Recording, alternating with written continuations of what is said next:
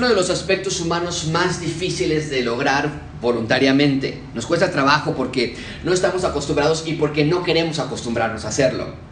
Vivimos en una sociedad que premia la anarquía, se burla del orden, desdibuja la organización. Vivimos en una ciudad postmodernista. ¿Qué quiere decir eso, postmodernismo? Muy simple. El postmodernismo indica o argumenta que no hay tal cosa como la verdad la verdad que pensábamos que conocíamos, la tenemos que tomar en nuestras manos, destruirlas y volverla a construir según nuestra mejor visión o conveniencia.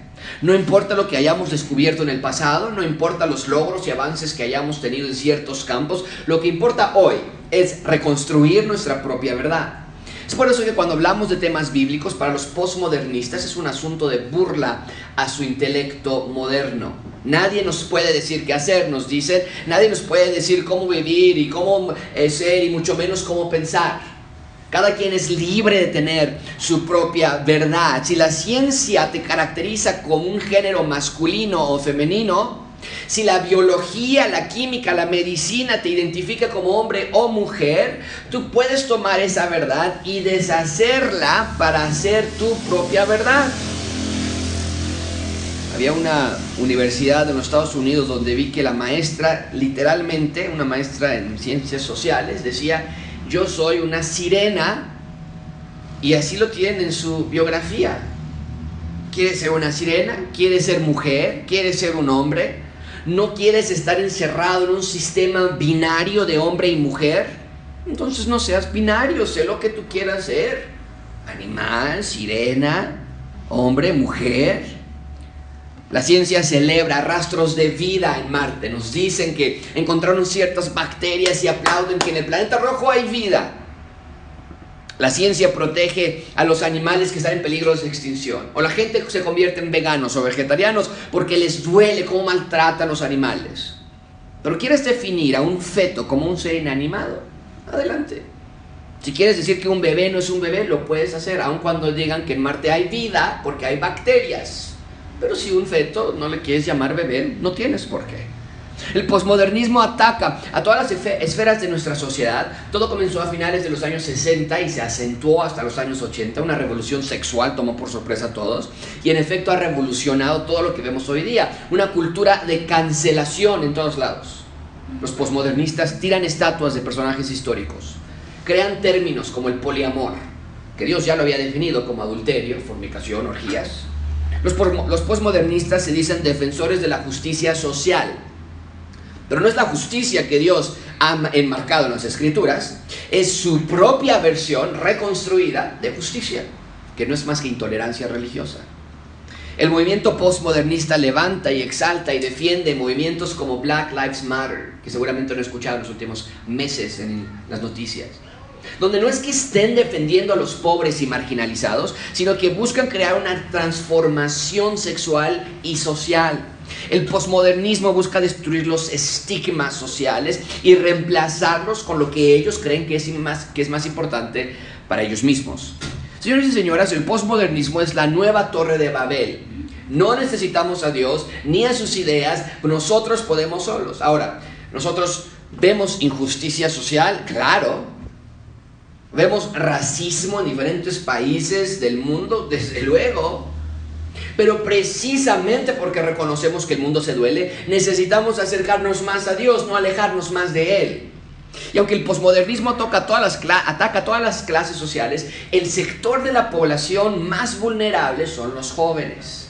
La juventud de nuestro mundo se encuentra en un momento histórico. Siempre ha habido presión para que los jóvenes pequen. Pero hoy hay una presión para formar parte de un movimiento que impulse el pecado. Si no eres parte de ese movimiento, se burlan de ti, te atacan, se ríen. Y hoy el movimiento por cuidar el medio ambiente, por ejemplo, es mayormente liderado por jóvenes. Hoy el movimiento por la liberación sexual, la igualdad de género, es mayormente liderado por jóvenes. Pero estos movimientos se identifican sí por querer cuidar el medio ambiente, sí por querer justicia social, pero al mismo tiempo, de manera general, se, se caracterizan por no querer nada de Dios. No querer nada de la Biblia. Y especialmente no querer nada de control sexual. No todos, desde luego. Y no estoy diciendo que si te interesa reciclar esté mal, cuidar el medio ambiente. Ni tampoco estoy diciendo que pelear contra la injusticia social está mal, no, no, no. Pero los movimientos que lideran esas causas son generalmente anti Dios en todos sus aspectos y los jóvenes están siendo presionados para unirse a esas causas. Y hoy Pedro va a hablar particularmente a los jóvenes de la iglesia que estaban en la dispersión, recuerden, estos jóvenes estaban siendo perseguidos, atacados y en sus casos, en algunos casos, asesinados.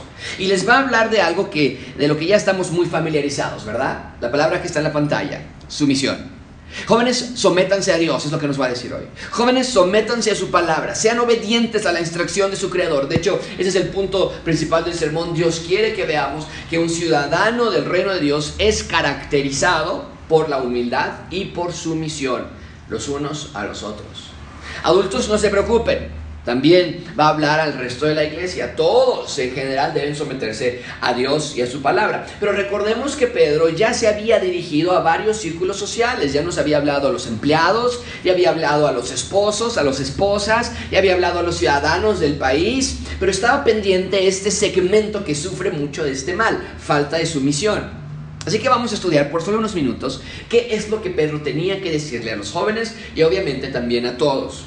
Y nada más como manera de contexto, porque nos quedamos en esto hace un par de semanas, eh, que no, no, pudimos estar con ustedes estas últimas dos semanas, pero retomando, nos quedamos hace un par de semanas que, que Pedro habló con respecto a los pastores. Eso fue lo último que vimos, ¿recuerdan? Los pastores también se someten a Dios y a sus indicaciones de cómo pastorear. Nadie está exento. Todos seguimos a nuestro rey, todos seguimos sus órdenes. Somos ciudadanos de su reino y nos regimos según sus ordenanzas. Ahora recuerden que el punto de la carta de Pedro es recordar a los cristianos perseguidos y angustiados que no están solos y mucho menos están abandonados. Y ahora, esto me fascina porque hoy les va a recordar una vez más que su rey ya viene, nuestro Salvador ya regresa y eso es suficiente razón para que tanto los jóvenes como por los adultos y todos por igual nos sometamos los unos a los otros y a Dios. Gracias abundante, la clase de hoy es breve porque son pocos versículos, pero la clase de hoy es fundamental para tu salud espiritual. Cree en Dios. Amigos que están aquí, cree en Dios, sigue a Dios, obedece a Dios. Te ruego que leas tu Biblia, te ruego que confieses tus pecados y te ruego por las misericordias de Dios que te humilles ante la poderosa mano de Dios. Vamos a ver tres puntos, sumisión joven, veremos sumisión mutua y finalmente vamos a ver sumisión humilde. Así que comencemos por favor con el primer punto, sumisión joven. Ven conmigo el versículo 5. Igualmente, jóvenes están sujetos a los ancianos. Toda la carta lleva ese tono, sumisión, sumisión, sumisión. Desde el inicio del primer versículo que leímos, nos dimos cuenta que Pedro nos está colocando debajo de otra autoridad. Nuestra autoridad, nos dijo Pedro ya, es Dios. ¿Por qué? Porque si no somos de esta tierra, nos dijo en el versículo 1 y 2 que somos expatriados, que no somos de esta tierra. Si no somos de esta tierra, entonces somos de dónde?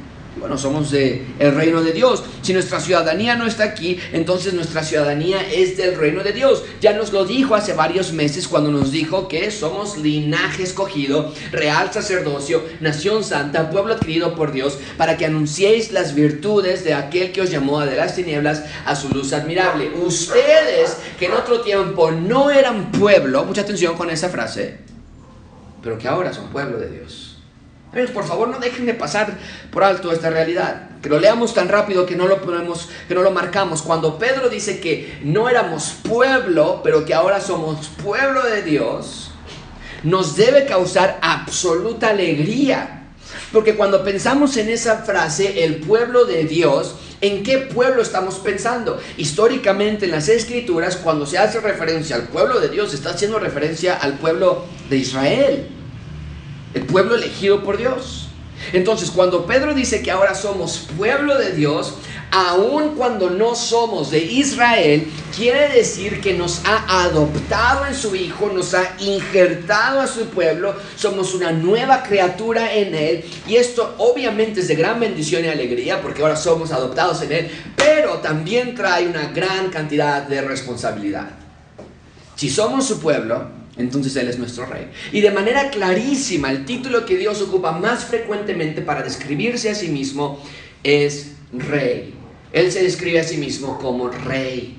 y nosotros sus súbditos. Entonces, regresando a nuestro texto, dice, igualmente jóvenes, están sujetos a los ancianos. No nos sorprende entonces que Dios diga la primera palabra del versículo igualmente, porque me temo que por mucho tiempo los jóvenes han tenido un estigma que los justifica para ser desobedientes. Y escuchamos frases como, es que, es que está joven, es que está en la adolescencia, por eso se comporta así, es que está en la edad que quiere experimentar con todo. Pero claramente Pedro nos está diciendo en este versículo que aquellos jóvenes que son verdaderamente ciudadanos del reino de Dios, no nada más pueden someterse a Dios, deben someterse a Dios. Tal vez, los jóvenes del mundo están sin restricción alguna. Tal vez esté la idea en muchos padres y en jóvenes también de que un día ya, nos escuchamos esta frase, un día ya van a sentar cabeza. Ay, cuando ya siente cabeza, mijito. Cuando ya siente cabeza, mijita.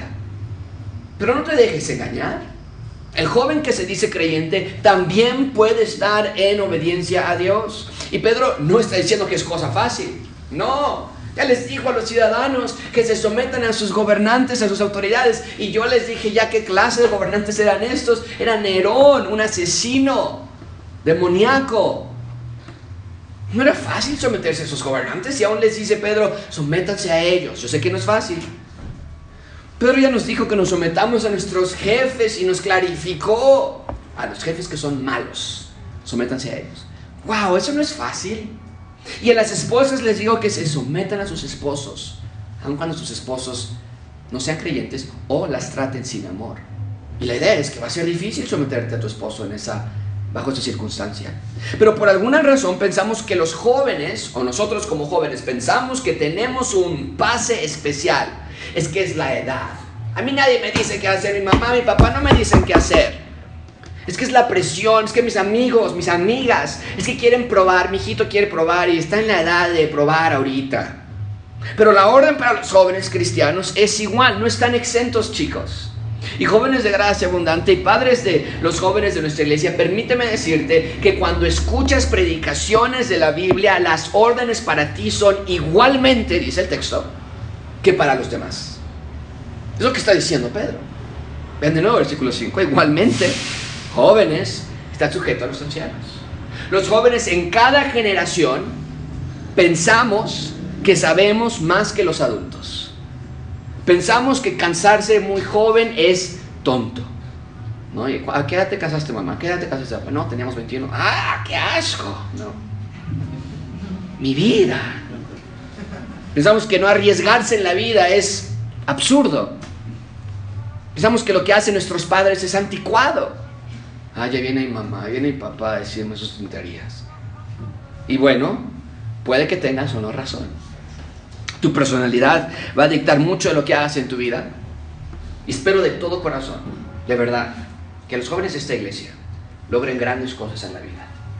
Que sean empresarios, que dejen huella en el mundo, que cumplan muchos de sus sueños pero estoy aquí esta mañana para decirte que Dios no te salvó para eso. Dios no te salvó para ti, Dios te salvó para Él. Dios no te salvó para tu gloria, Dios te salvó para suya, para la suya. Y no quiere decir que Dios no quiere que seas exitoso en lo que haces, pero hay que aprender a definir qué es el éxito. Dios quiere que seas exitoso, pero de acuerdo a lo que Él llama éxito. las palabras de David lo dice así, bienaventurado el varón o mujer que no anduvo en consejo de malos, ni estuvo en camino de pecadores, ni en silla de escarnecedores se ha sino que en la ley de Yahweh está su delicia, en su ley medita de día y de noche, será como árbol plantado junto a corrientes de agua. Yo quiero ser esa clase de persona. Su fruto no cae, su hoja no cae, todo tiempo y eh, eh, todo lo que hace prospera. Ahí está. Dios si quiere que todo lo que hagas prospere, pero que prospere en Él y en lo que Él quiere para ti. Dios quiere que te sometas a su palabra. Y particularmente nos dice Pedro en este versículo que los jóvenes, que los jóvenes tienen que sujetarse o someterse a los ancianos de la iglesia. ¿Quiénes son los ancianos de nuestra iglesia? Bueno, Alberto, Miguel, Francisco, que está en preparación, yo. Y vimos hace un par de semanas ya qué clase de ancianos y pastores deben regir. Nos dio las particularidades de los pastores. Pero el punto es que los jóvenes deben someterse a los pastores. ¿En qué sentido? En la Biblia. No se trata de someterse a mí, sino a lo que yo predico de la Biblia. Así que jóvenes de gracia abundante, ¿qué tal está tu sumisión a la palabra de Dios? Cuando predico semana a semana, cuando predicamos semana a semana, quiero preguntarte esto, ¿qué está pasando por tu mente? ¿Qué pasa en tu vida? ¿Estás en rebeldía con tus padres? ¿Estás sumergido en arrogancia y soberbia? ¿Estás ignorando a Dios? ¿Te dices creyente pero no lees la Biblia y mucho menos la obedeces?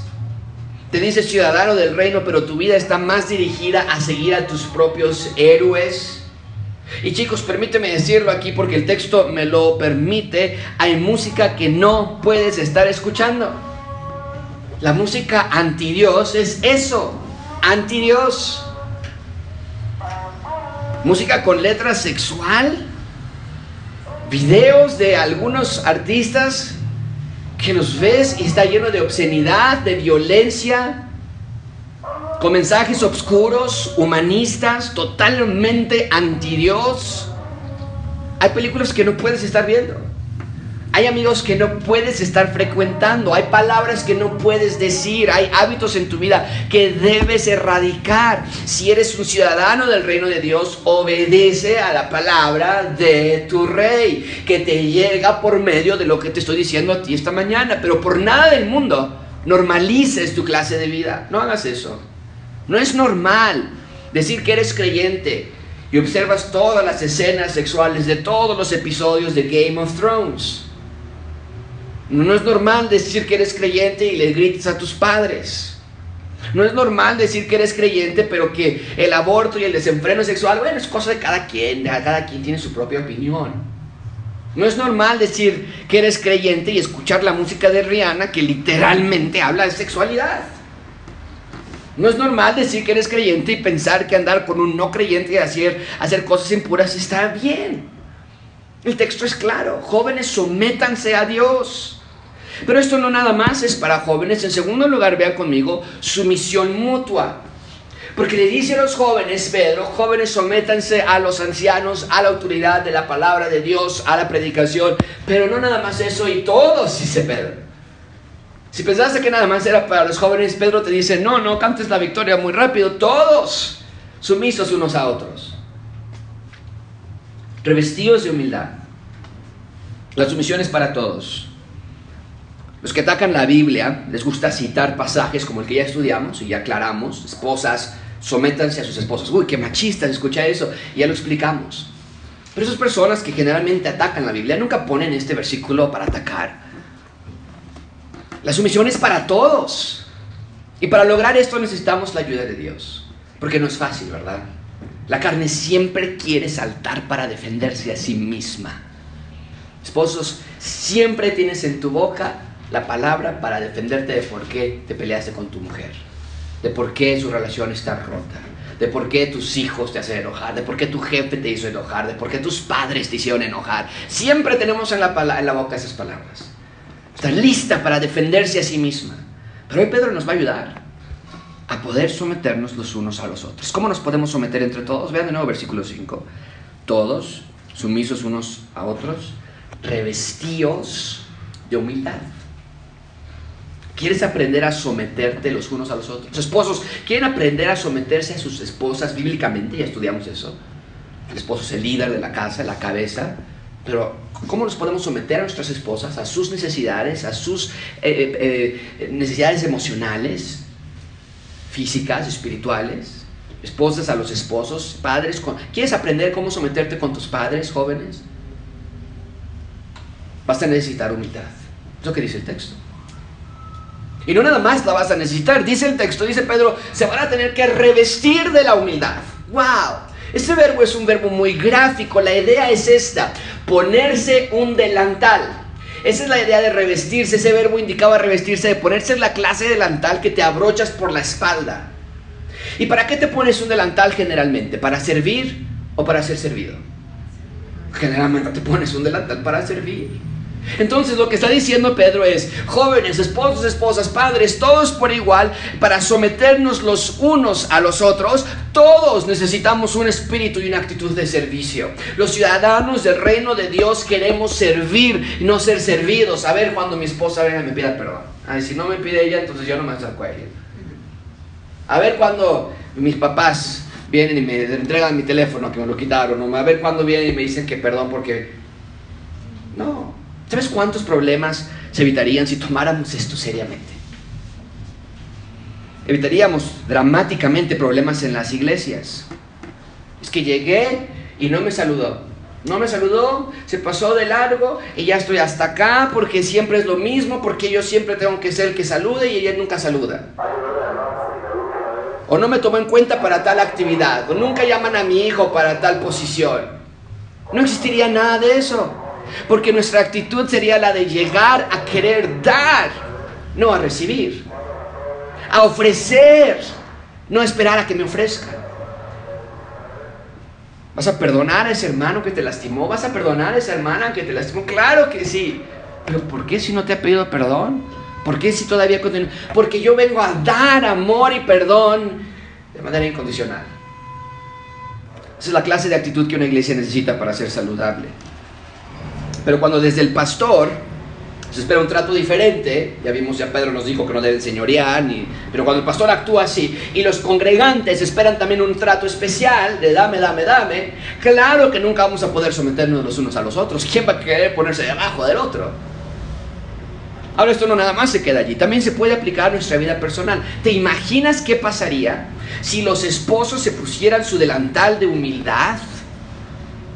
Si las esposas se pusieran un delantal de humildad, ya no existirían frases como estas. No hizo lo que le pedí. Fue lo único que le pedí. Llegué y no había este, sacado la basura, no sacó a pasear el perro, no le ayudó a los niños de comer. Es lo único, yo siempre soy el que le tengo que ayudar, yo siempre soy la que tengo que estar allí. No existirían frases como no me ayuda, no me valora, no me toma en cuenta. ¿Por qué? Porque si ambos en el matrimonio sirven el uno al otro, entonces la relación va a ser una relación bíblica y de amor verdadero, porque recuerden que el amor bíblico da y da incondicionalmente. Y jóvenes también, en muchos casos los jóvenes son conocidos por su soberbia y su arrogancia. Oye hija, oye hijo, tengo que platicar contigo. Ay, es que tú no sabes, mamá, tú no entiendes. Si los jóvenes se pusieran un delantal de servir, ¿Cómo de que papá, mamá, a ver que, oye, necesito para esto, necesito para esto otro, ¿y por qué no me das? ¿Y por qué mis amigos ellos sí? ¿Por qué tú nunca? ¿Cuándo va a ser el momento en que los jóvenes se pongan un delantal de servicio y de dar, yo dar a ti amor y aceptación y respeto a mis padres? Algunos tienen una licenciatura, una especialidad, un estudio en el extranjero, o tienes grandes planes, grandes sueños, y pierdes el piso. Un joven nos decía, los, tenía 24 años de edad, si no mal recuerdo, 23 o menos. Nos decía, a los 30 años yo voy a ser millonario. Y él, estaba convencido, porque le gusta la inversión y le gusta el dinero y es muy bueno para eso. Bueno, tiene más de 30 años y sigue con sus papás, no tiene nada y, y el piso. Mucho cuidado con eso. Sean humildes, jóvenes. ¿Por qué? Porque hay un gran peligro para los que no son humildes. Y desde luego no nada más para los jóvenes, para todos por igual. ¿Cuál es el peligro? Nos dice, versículo 5, todos sumisos unos con otros, revestidos de humildad. Jóvenes con sus padres, padres con sus hijos, hijos con sus, con sus padres, esposos y esposas. Todos. ¿Por qué? Porque Dios resiste a los soberbios y da gracia a los humildes. No tensione con esto, amigos. Quiero hacerte esta pregunta esta mañana. ¿Acaso puede ser que Dios te esté resistiendo? No te acerques. Hay una resistencia de parte de Dios hacia ti. Tus planes no salen como piensas. Estás una tras otra, decepción tras decepción, ¿por qué me pasa a mí todo esto? Perdí esta inversión, perdí esto otro, no me sale por aquí, no estoy bien en la casa, no estoy bien en el trabajo, las cosas no van como esperas. ¿Acaso puede ser que estás siendo arrogante y soberbio y Dios te está resistiendo? Amigos, muchísima atención con esto. Dios odia el orgullo. Lo odia con todo su ser. Es algo repugnante para Dios. Si Él creó todas las cosas, si Él hizo todo lo que vemos, si Él te formó en el vientre de tu madre, ¿de dónde sacamos para ensoberbecernos? ¿De dónde tenemos permiso para ser arrogantes? Si tú no controlas el tiempo, si no controlas tu vida, ni tu ritmo cardíaco, ¿por qué ser arrogantes? No, yo esta semana voy a lograr esta actividad y, ya en cuanto salga la pandemia regrese toda la normalidad y, yo voy a empezar otra vez la escuela y voy a empezar cuando me gradúe, voy a empezar un negocio y ya cuando mi jefe ya me prometió que me va a dar un aumento y ya tengo todo bajo control. ¿De dónde sacamos para ser arrogantes? Permíteme mostrarte lo mucho que Dios odia el orgullo. Proverbios 6, 16. Seis cosas aborrece Yahweh. Ok, es una lista de cosas que Dios aborrece. Bueno, no puse las seis, pero nada más la primera con la que abre esta lista. Ojos altivos. Arrogancia. Es que, mira a mi mamá, ¿qué le pasa? Está loca esta señora. Ni sabe vestirse, ay, qué fea se ve. Mira yo y la ropa que me quiero comprar. mira a mi vecino y con su bochito ahí arrumbado, ¿qué le pasa? O tal vez todo el conocimiento que tenemos ya, he tomado muchos seminarios, muchos diplomados de la Biblia o de afuera. Ojos altivos, Dios lo aborrece. Proverbios 8.3 dice, el temor de Jehová es aborrecer el mal. La soberbia y la arrogancia, el mal camino y la boca perversa, dice Dios, lo aborrezco.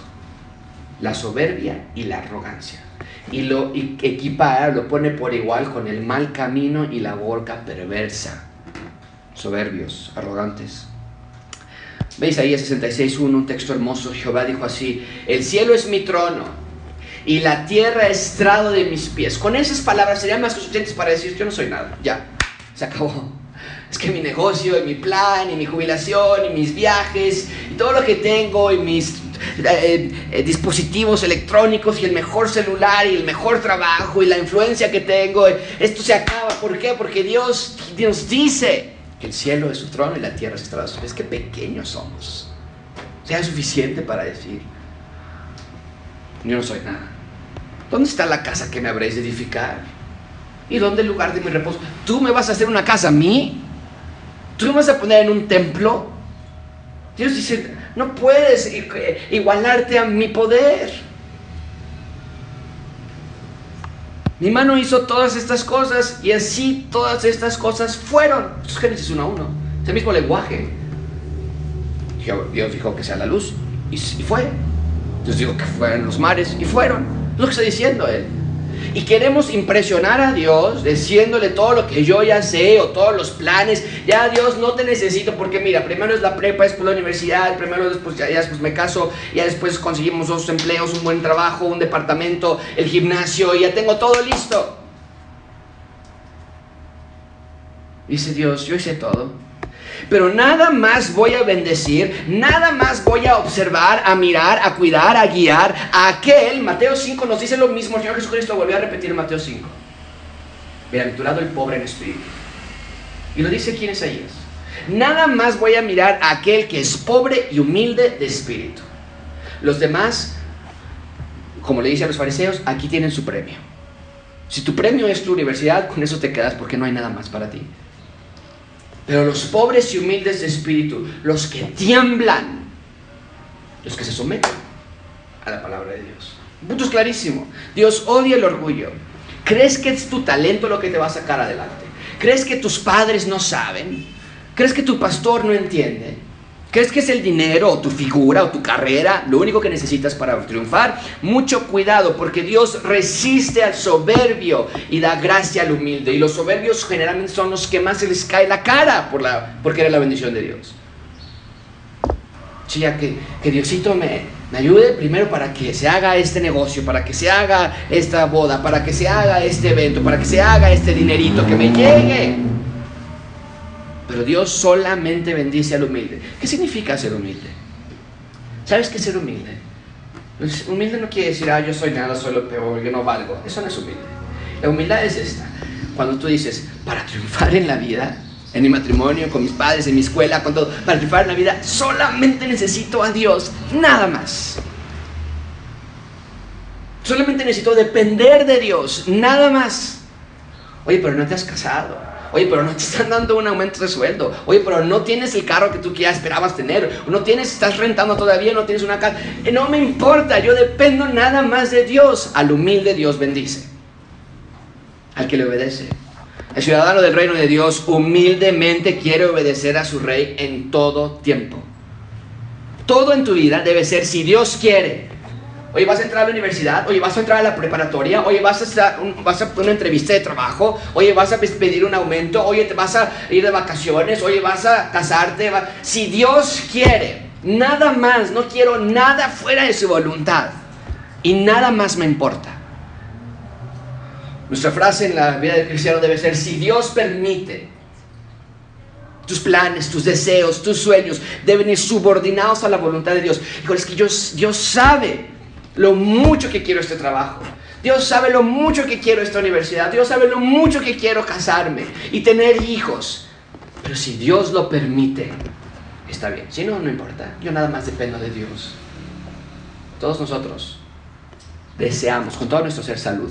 Veamos todos con nuestros cubrebocas. No queremos enfermarnos. Pero si Dios quiere que me enferme, está bien. Si vivo, vivo porque Dios quiere. Y si muero, muero porque Dios quiere.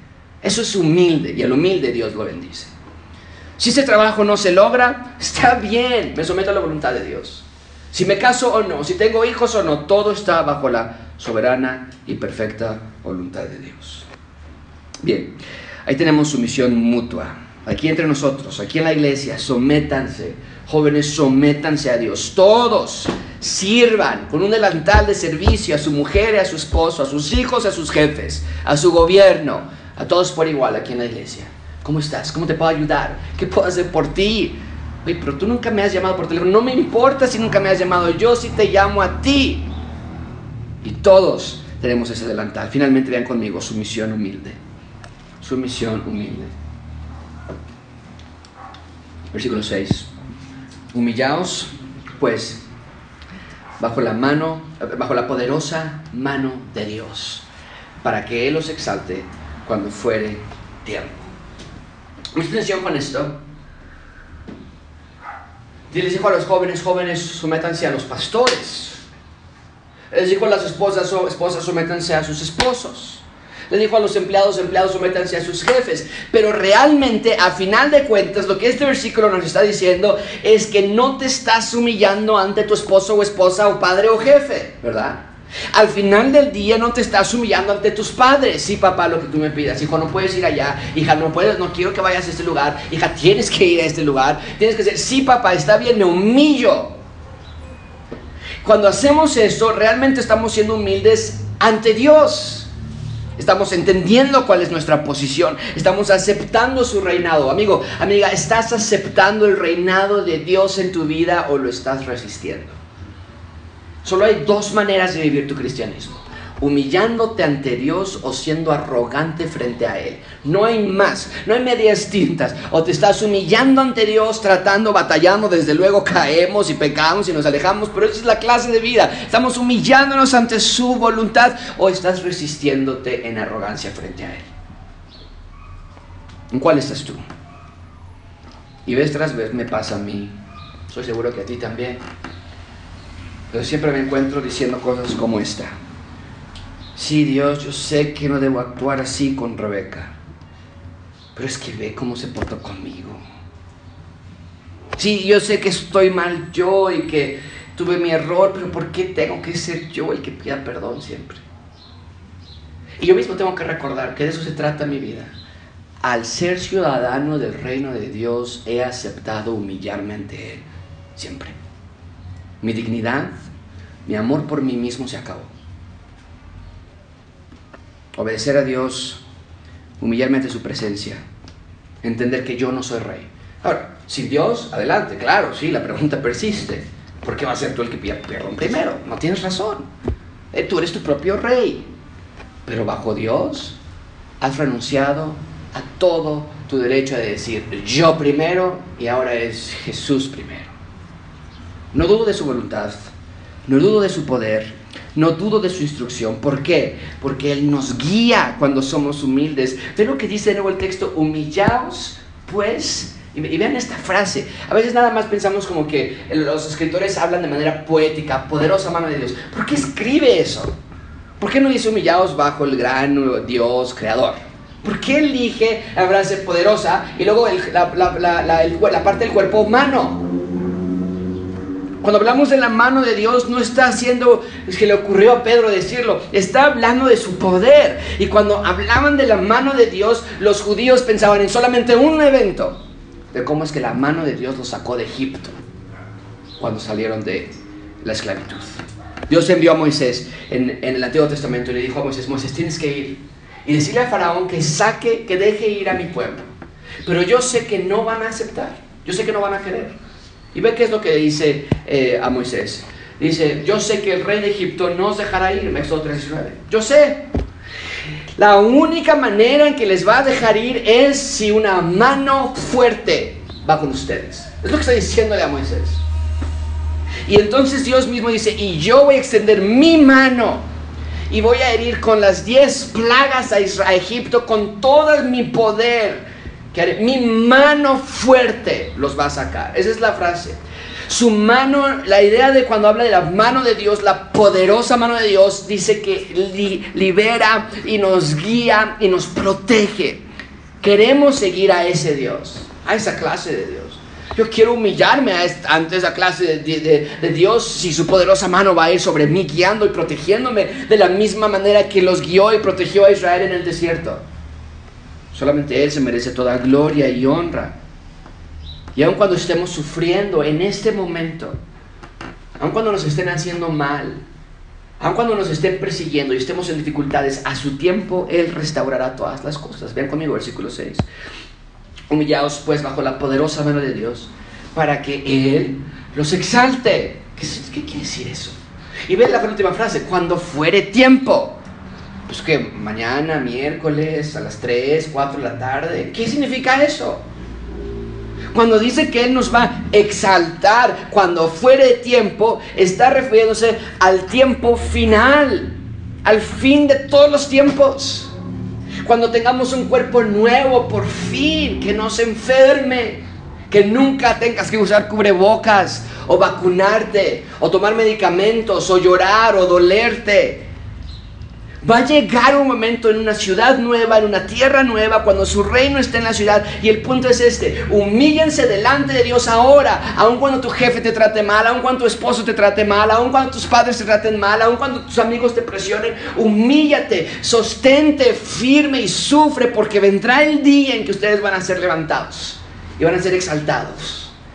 ¡Wow! ¡Qué promesa! Su reino viene. Olvídase eso es más, es más importante para nosotros la escuela y el trabajo y la salud que la realidad de que el reino de Dios viene. Un día yo voy a estar allí. Por la gracia de nuestro Señor Jesucristo, no tengo la menor duda de ese gran reino eterno en el que vamos a estar, reinando junto, junto con Él por siempre. Su reino viene. Y si tengo que sufrir por ahora, no va a ser por siempre. Si por obedecer a Dios mis amigos en la universidad o secundaria se burlan de mí, no será por siempre. Y Pedro sabe que esta clase de vida a veces trae ansiedad, ¿no es cierto? Seguir a Dios y confiar en Él y humillarnos ante su presencia a veces nos parece que va a traer más problemas. Pero ve lo que dice en el versículo 7. Esto es muy importante porque es muy sacado de contexto. Ve conmigo el versículo 7, echando toda vuestra ansiedad sobre Él porque tiene cuidado de vosotros. A veces tenemos un problema, una dificultad y una situación y alguien nos cita este versículo. Echa toda tu ansiedad sobre él. Pero no. Solamente los que hacen el versículo 6, que están humillados bajo la poderosa mano de Dios, pueden echar su ansiedad sobre Dios. Nada más ellos. Si tú no estás humillándote para Dios, no vas a cargar tu propia ansiedad por siempre. Solamente los que están humillándose bajo la poderosa mano de Dios, de nuevo insisto, con dificultades y caes y te apartas y te enfrías, pero esa es tu vida, esa tensión continua de obedecer a Dios. Si estás haciendo eso, entonces adelante, clama versículo 7. Puedo echar mi ansiedad sobre Él. Pero nadie puede echar su ansiedad sobre Él si Dios te está resistiendo. Nos lo dijo ya, los soberbios los resisto. Y a veces nos está resistiendo y queremos tomar nuestra ansiedad y aventársela a Él. Dios dice, no, quédatela. Tú la necesitas, es tu vida. son tus decisiones, es lo que tú quieres, ¿no? No me eches tus ansiedades, solamente a los que se humillan delante de mí traen sus ansiedades a mí. Este versículo es una cita textual del Salmo 55, 22. Porque a veces obedecer a Dios trae ansiedad. A veces sufrir por Dios trae ansiedad. Pero no está bien. A veces pensamos, mordando las uñas, ¿qué pasa si me corren? Si no hago trampa y, es que yo sé que Dios no quiere que yo haga esto y que me vaya con ellos y haga, pero si, si no me van a correr, me van a dejar de hablar, ¿qué va a pasar? Y estás toda preocupada, preocupado y Dios dice, hey, hey, hey, tu ansiedad por obedecerme, dámela. Yo tengo cuidado por ti.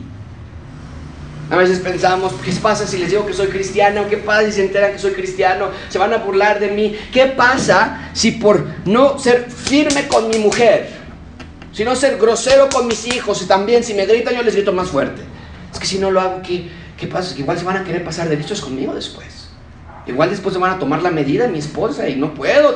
Dice Dios, hey, por obedecerme a mí, tú sé suave con tu esposa, sé suave con tus hijos, sé suave, perdónala, perdónalo. Y tu preocupación dámela a mí, yo la tomo. Yo te cuido.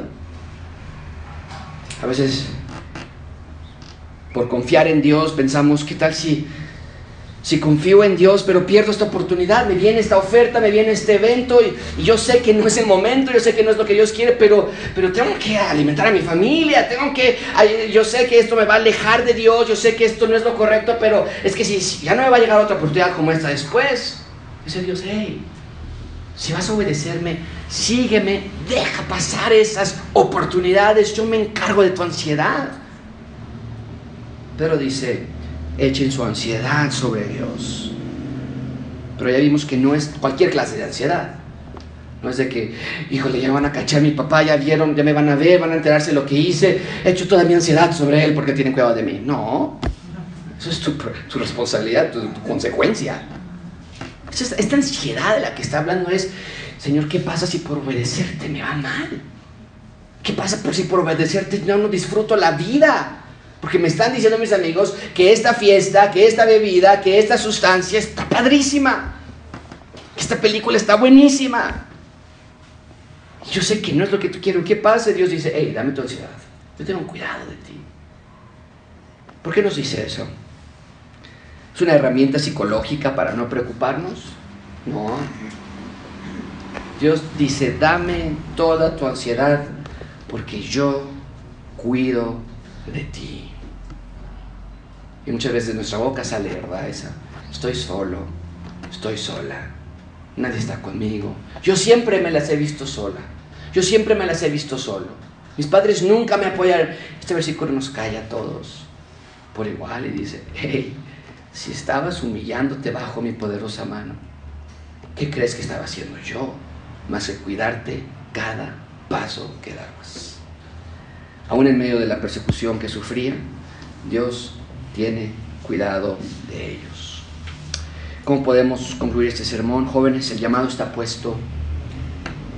Sométanse a Dios. ¿Qué van a hacer? Espero que obediencia a Dios, desde luego. Toma decisiones hoy, en este mismo momento. ¿Qué vas a hacer en tu vida? ¿Cómo vas a seguir a Dios? ¿Cómo vas a rectificar en aquellas áreas que tú sabes que están mal, que tal vez estás escondiendo? Todos, el resto de las personas, nada más jóvenes, ¿qué tal de tu sumisión? ¿Qué de la humildad? Dios resiste al soberbio. Esa es una terrible posición. Yo no quiero que Dios me resista a mí. No quiero que Dios no vea mis oraciones. No quiero que Dios no guarde a mi familia porque ven mi soberbia y arrogancia. Has estado construyendo tu propio reino, tu vida, tus días están firmados por ti. Mañana voy a hacer esto y el martes tengo que ir a esta junta y tengo que moverme, tengo que conectarme con este otro individuo y tengo que empezar a ver esto. Ese es tu reino. Has puesto tu fe solamente en ti. Por eso cuando nos enfermamos se, derrumba el mundo. Porque tu fe está puesta en ti nada más. Claro, si estás enfermo no puedes trabajar y no puedes lograr todos tus sueños. Tu reino se ha desmoronado. Qué frágil era tu reino. Qué frágil son nuestros reinos. No, es hora de recordar la orden de Dios. humillarnos bajo la poderosa mano de Dios, revestidos de humildad, porque Dios resiste a los soberbios y da gracia a los humildes. Y en su tiempo, Dios nos va a exaltar. Y mientras tanto, Dios nos guarda y nos cuida y podemos descansar en Él.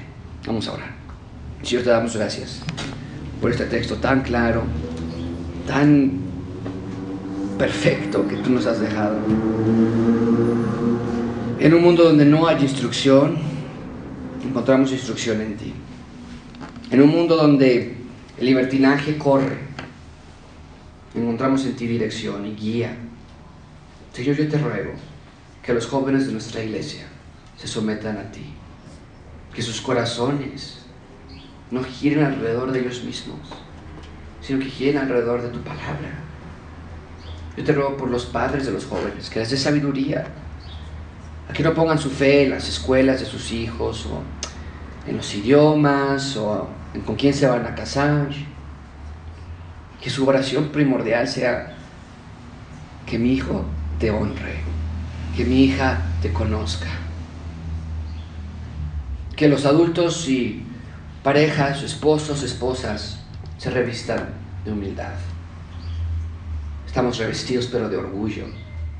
Estamos revestidos pero de egocentrismo. Estamos revestidos pero de, de un amor por mí. Es hora de quitarnos eso. Y de amarte a ti y amar a otros incondicionalmente, porque así incondicionalmente tú nos has amado a nosotros. Te pedimos, Señor, que todos estemos en sumisión a ti. En el nombre de Cristo Jesús. Amén.